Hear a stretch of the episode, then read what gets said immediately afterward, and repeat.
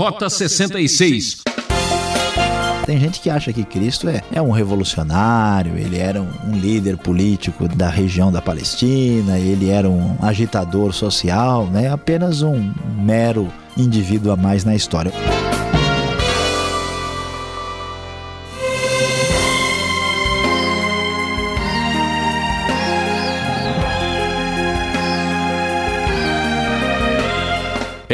Busca da verdade, trazendo os fatos que marcaram o mundo, Rota 66, a trilha que leva você a conhecer os fatos da vida. A série Cartas da Prisão segue hoje examinando a epístola de Paulo aos Filipenses, capítulo 2, que traz uma declaração teológica importante que intriga todo mundo. O professor Luiz Saião aborda o tema Para baixo sempre Deus ajuda. Para nos salvar da morte eterna, Deus se fez homem e veio nos resgatar de um mundo cheio de desejos e crueldades. Quem era esse Jesus? Era o que dizia ser? Vamos entender?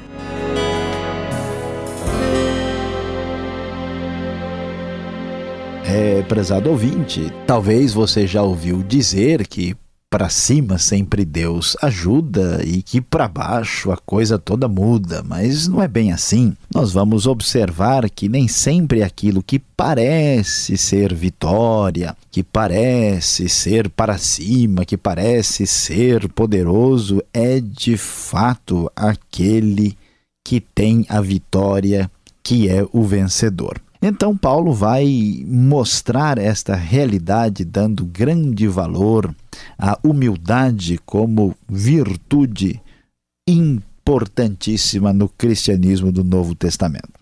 Ele então nos diz o seguinte: se por estarmos em Cristo nós temos alguma motivação, alguma exortação de amor, alguma comunhão no espírito, alguma profunda feição e compaixão, completem a minha alegria, tendo o mesmo modo de pensar, o mesmo amor, um só espírito e uma só atitude, nada façam por ambição egoísta ou vaidade, mas humildemente considerem os outros superiores a si mesmo. Cada um cuide não somente dos seus interesses, mas também dos interesses dos outros. Meus prezados ouvintes, vejam só que Paulo vai falar que a Igreja de Cristo deve ser marcada por uma atitude nada egocêntrica, nada voltada para os interesses pessoais e particulares, mas deve ser motivada principalmente pela humildade. E o paradigma dessa atitude de descer dessa atitude de caminhar numa direção contrária ao que a maioria das pessoas sugerem, aparece com clareza a partir do verso 5. O paradigma, o padrão é Cristo Jesus. Seja a atitude de vocês a mesma de Cristo Jesus, que, embora sendo Deus, não considerou que o ser igual a Deus era algo a que devia apegar-se mas esvaziou-se a si mesmo, vindo a ser servo, tornando-se semelhante aos homens. E sendo encontrado em forma humana, humilhou-se a si mesmo e foi obediente até a morte morte de cruz. Por isso Deus o exaltou à mais alta posição e lhe deu o nome que está acima de todo nome, para que ao nome de Jesus se dobre todo o joelho, nos céus, na terra e debaixo da terra, e toda língua confesse que Jesus Cristo é o Senhor, para a glória de Deus Pai. Veja só, prezado ouvinte, que maravilha. A fé de Cristo Jesus é bem diferente de tudo aquilo que ouvimos. Ao contrário de se imaginar que o homem deve se impor pela guerra, pela força, pelo poder, a atitude de Cristo Jesus foi marcada por profunda humildade, foi um descer e descer bem para baixo, para a posição mais humilde e humilhante possível. A verdade é que no cristianismo, para baixo, sempre Deus ajuda. Cristo Jesus deixou a sua posição elevada e gloriosa para estar conosco. Embora ele tenha deixado a sua posição nos céus, ele manteve-se plenamente como Deus. Ele, sendo Deus, não considerou que o ser igual a Deus era algo a que devia apegar-se. Ele deixou a sua posição lá em cima, esvaziou-se a si mesmo e tornou-se servo, sendo ao mesmo tempo divino e humano, mas adquirindo aqui um posicionamento muito humilhante. Foi encontrado em forma humana o grande mistério, o milagre da encarnação. E Cristo Jesus, então, por esta sua atitude, é, é coroado da recompensa da parte do Pai, que depois o eleva à mais alta posição. Prezado ouvinte, no cristianismo, o caminho para a subida, surpreendentemente, começa descendo, nas, indo para as direções mais baixas conforme a atitude humilde de Cristo Jesus. Assim, Paulo continua eh, enfatizando esta realidade e vai a falar um pouco mais para a comunidade dos cristãos de Filipos. Meus amados, como sempre vocês obedeceram não apenas na minha presença, porém muito mais agora na minha ausência, ponham em ação a salvação de vocês com temor e tremor, pois é Deus quem efetua em vocês tanto o querer quanto o realizar de acordo com a boa vontade dele. Façam tudo sem queixas nem discussões, para que venham a tornar-se puros e irrepreensíveis filhos de Deus, inculpáveis no meio de uma geração corrompida e depravada na qual vocês brilham como estrelas no universo retendo firmemente a palavra da vida. Assim, no dia de Cristo, me orgulharei de não ter corrido nem ter me esforçado inutilmente. Contudo, mesmo que eu esteja sendo derramado como oferta de bebida sobre o serviço que provém da fé que vocês têm, o sacrifício que oferecem a Deus, estou alegre e me regozijo com todos vocês. Estejam vocês também alegres e regozijem-se comigo. Paulo vai enfatizar com bastante determinação a necessidade de manter a firmeza cristã em face do sofrimento, em face de uma sociedade corrompida e depravada. É interessante que isso muitas vezes é humilhante, é difícil.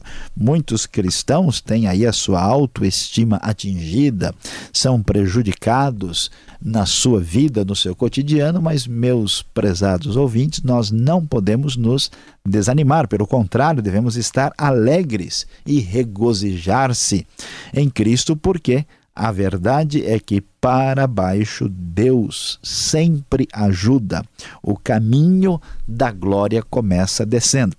E exemplos de pessoas que estavam nessa condição e que vão ser recomendados à igreja dos Filipenses, exemplos de pessoas que estão nesta mesma sintonia com a humildade são apresentados a partir do verso 19, que são as figuras de Timóteo e Epafrodito. Espero no Senhor Jesus enviar-lhes Timóteo brevemente porque eu também me sinto, para que eu também me sinta animado quando receber notícias de vocês.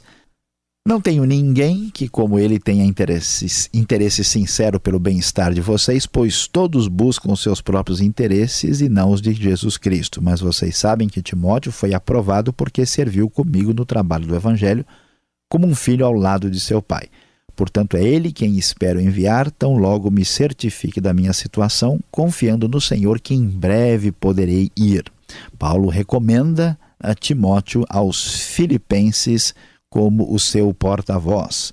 Contudo, penso que será necessário enviar-lhes de volta Epafrodito, meu irmão cooperador e companheiro de lutas, mensageiro que vocês enviaram para atender às minhas necessidades pois ele tem saudade de todos vocês e está angustiado porque ficaram sabendo que ele esteve doente. De fato, ficou doente, quase morreu, mas Deus teve misericórdia dele, e não somente dele, mas também de mim, para que não tivesse tristeza sobre tristeza. Por isso, logo o enviarei, para que quando virem novamente fiquem alegres e eu tenha menos tristeza. E peço que vocês o recebam no Senhor com grande alegria e honrem homens como este porque ele quase morreu por amor à causa de Cristo, arriscando a vida para suprir a ajuda que vocês não me podiam dar.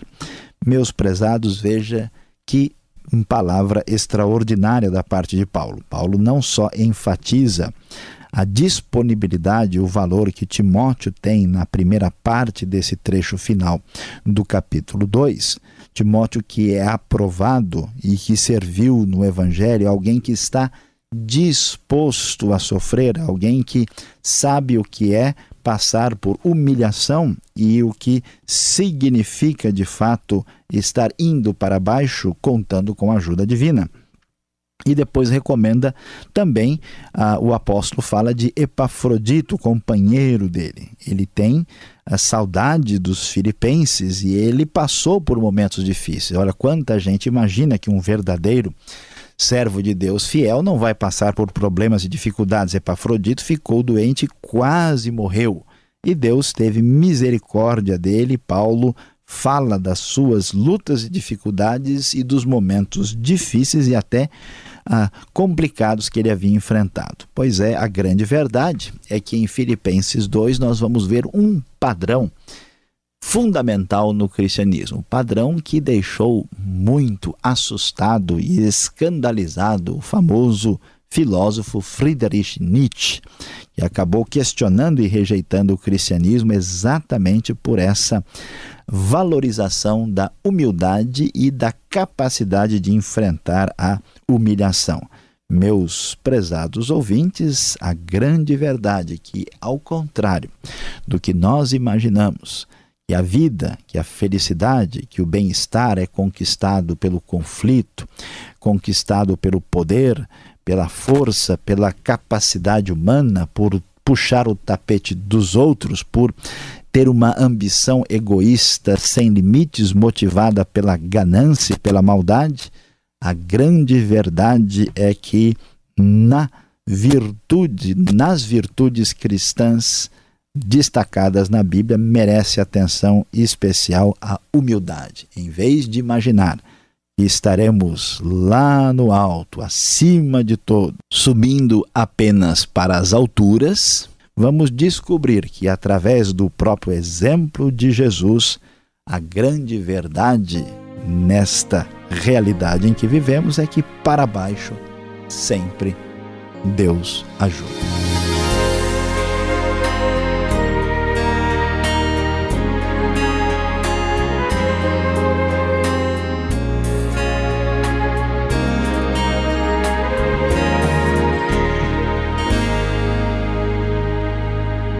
Estamos apresentando o programa Rota 66, o caminho para entender o ensino teológico dos 66 livros da Bíblia. Esta é a série Cartas da Prisão, apresentando a Epístola de Paulo aos Filipenses. Tema deste estudo: Para baixo sempre Deus ajuda. O Rota 66 tem produção e apresentação de Luiz Saião e Alberto Veríssimo. Na locução, Beltrão. E não esqueça, participe escrevendo para o e-mail rota66 arroba transmundial.com.br ou caixa postal 18.113 CEP 04626-970 São Paulo, capital. E voltamos agora com perguntas e respostas.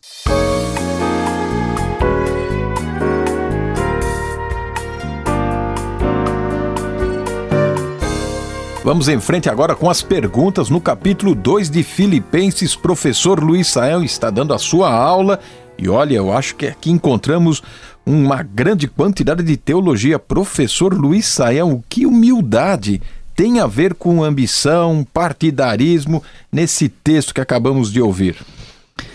Pastor Alberto tem muita coisa a ver. Nós podemos observar que os problemas que acontecem na igreja, na sociedade, entre as pessoas, está relacionado com esta falta de humildade.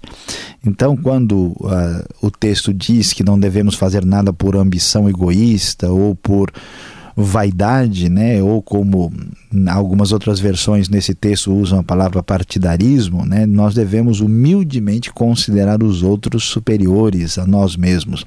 Isso não é mera retórica, é um reconhecimento de que as pessoas têm qualidades. Não existe ninguém né, superior a ninguém completamente. As pessoas têm qualidades uh, melhores do que nós em muitas coisas. E não é possível conviver adequadamente com as pessoas com este egocentrismo, com esta eh, essa postura autocentrada. Então, por isso, se nós tivermos essa atitude humilde, essa capacidade de enxergar além desse nosso narcisismo, nós teremos esperança. Por isso o texto valoriza né, e enfatiza tanto é a importância desta humildade que tem tudo a ver com essas questões.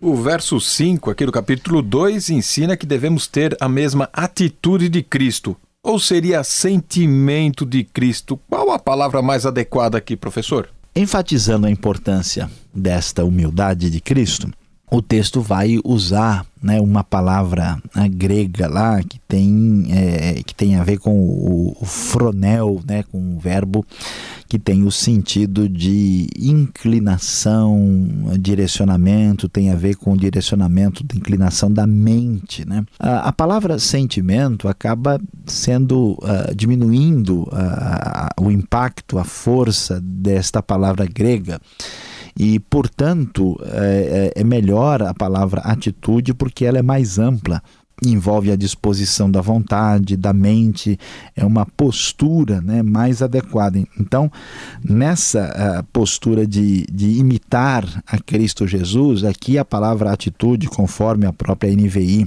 traduziu, é bem melhor do que ter o mesmo sentimento que teve Cristo Jesus. Então, este enfoque é bem mais razoável aqui no verso 5.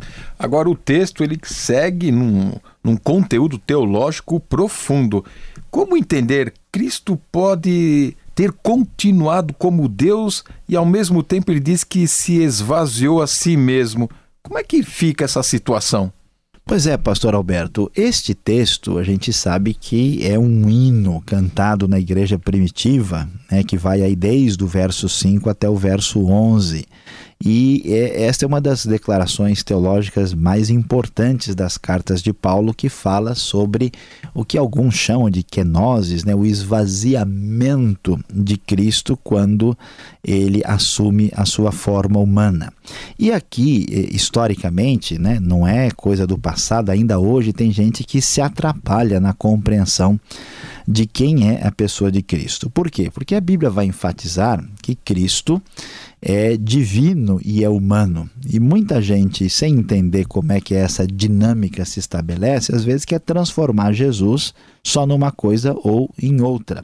É um mistério da fé, um paradoxo para a mente humana não compreensível, mas o fato é que Jesus esvaziou-se a si mesmo no sentido em que ele deixou a sua glória junto ao Pai, assumiu a forma humana e veio aqui viver entre nós e morrer para a nossa salvação. Apesar dele se autolimitar, afinal de contas, Jesus né, aqui assume a, a forma humana, então ele, ele não está né, aí é, com toda a sua glória que tinha antes desse, é, dessa encarnação, Jesus permanece divino, né? não deixou de ser Deus, apesar de ter esvaziado-se a si mesmo. É importante destacar o que o texto diz no verso 6, que embora sendo Deus, não considerou que o ser igual a Deus era algo a que devia apegar-se. Ele manteve a sua divindade enquanto esteve entre nós também. Jesus tornou-se humano ou era apenas parecido com o ser humano. A gente ouve muito sobre isso, né? É, foi muito bom você ter tocado aí nessa questão, porque alguns né, não entendem Cristo querendo deixá-lo divino demais, né? E outros perdem a referência não entendendo quem é Cristo e querem deixá-lo humano demais. Tem gente que acha que Cristo é, é um revolucionário, ele era um, um líder político da região da Palestina, ele era um agitador social, né? apenas um mero indivíduo a mais na história. Outros, Cristo era etéreo, era uma névoa, né? era uma espécie de ser metafísico distante do mundo. Isso não é realidade. Jesus, né, o, o, texto é muito claro em dizer que ele ah, foi encontrado em forma humana e foi obediente até a morte, a morte de cruz. Então Jesus era 100% homem e 100% Deus. Não é verdade, por exemplo, algumas pessoas pensam, não, Jesus, ele era uma pessoa normal, aí o Espírito de Cristo passou a agir sobre ele. Não, Jesus não ressuscitou, né, foi ah, o seu Espírito que apareceu depois. Não, a Bíblia não, não nos permite perder a referência indo por esses caminhos. É muito importante enfatizar que Jesus era humano porque a sua morte e o seu sacrifício eram reais. Se Jesus é, foi apenas um ser fantasmagórico, né, uma espécie de referência metafísica, então a sua morte, né, o, o seu sofrimento, tudo aquilo é apenas um, um teatro, né, um ser puramente divino e espiritual, não teria sofrido de verdade. Mas Jesus claramente foi encontrado em forma humana, então ele era totalmente humano, sentindo fome, sede, cansaço, dor e sofrimento. Agora, um, uma contradição em termos. Querer crescer, ter poder, ter bens. É, isso é pecado ou é um oposto é, da humildade cristã, professor? Pastor Alberto, olha, essa questão aí certamente a gente tem que parar e pensar direitinho, né? Porque, de fato, a gente, quando começa a ler o texto aqui, você fica pensando, puxa, então o negócio é ser sempre quietinho, sossegado, tranquilo. O cristão não pode, né? Nem é, reclamar direito, porque afinal de contas ele tem que ser uma pessoa totalmente humilde, que tem é, apenas que se preocupar em servir a Deus, né? não dá para uma pessoa ser é, cristão né? E, e, ter de fato uma atitude de um profissional, por exemplo, que cresce na vida. Mas não é bem isso que a Bíblia ensina. Veja, o problema é qual é uh, o nosso objetivo na vida, o que, que a gente entende. Então, os bens, as riquezas, os dons que nós temos são coisas concedidas a Deus para nós por um determinado tempo na vida.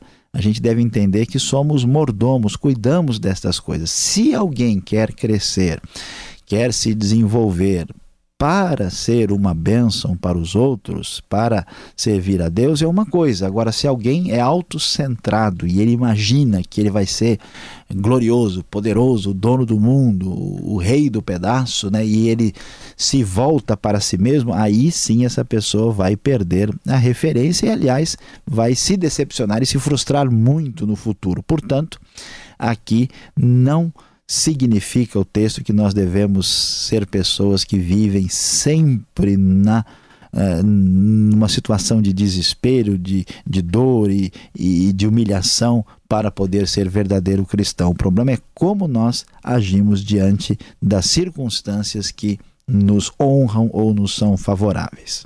Agora, diga o que está acontecendo aqui. Paulo tornou-se uma oferta o que é isso aqui? Oferta de libação. Aí o verso 17. Como entender essa expressão? É, pastor Alberto, de fato é meio esquisito, né? Até a palavra libação, o que quer dizer esse negócio, né? Muita gente nunca nem ouviu falar uh, desse assunto. O que quer dizer isso, né?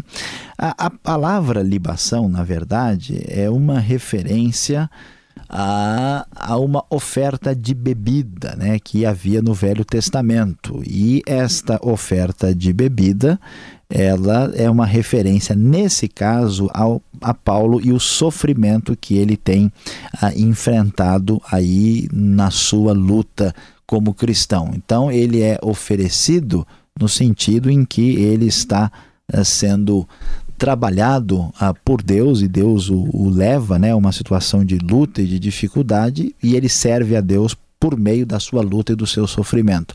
Então é uma referência a esse tipo de linguagem figurada que é associada a uma oferta do Antigo Testamento. Obrigado, Sayão, pelas respostas e você que está nos acompanhando, vem agora a conclusão desse estudo.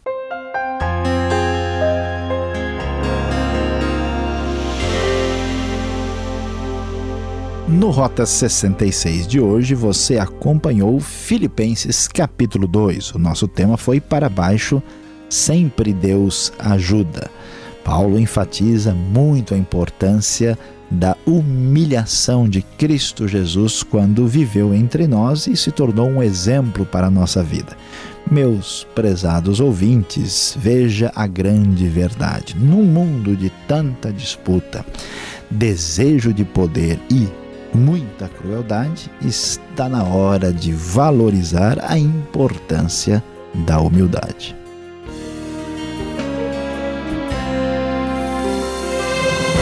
Ouvinte Transmundial, encerramos mais um programa Rota 66. Fique ligado na continuação deste estudo sensacional e sintonize essa emissora e horário para mais uma aventura. Rota 66 é uma realização transmundial. Acesse o site transmundial.com.br.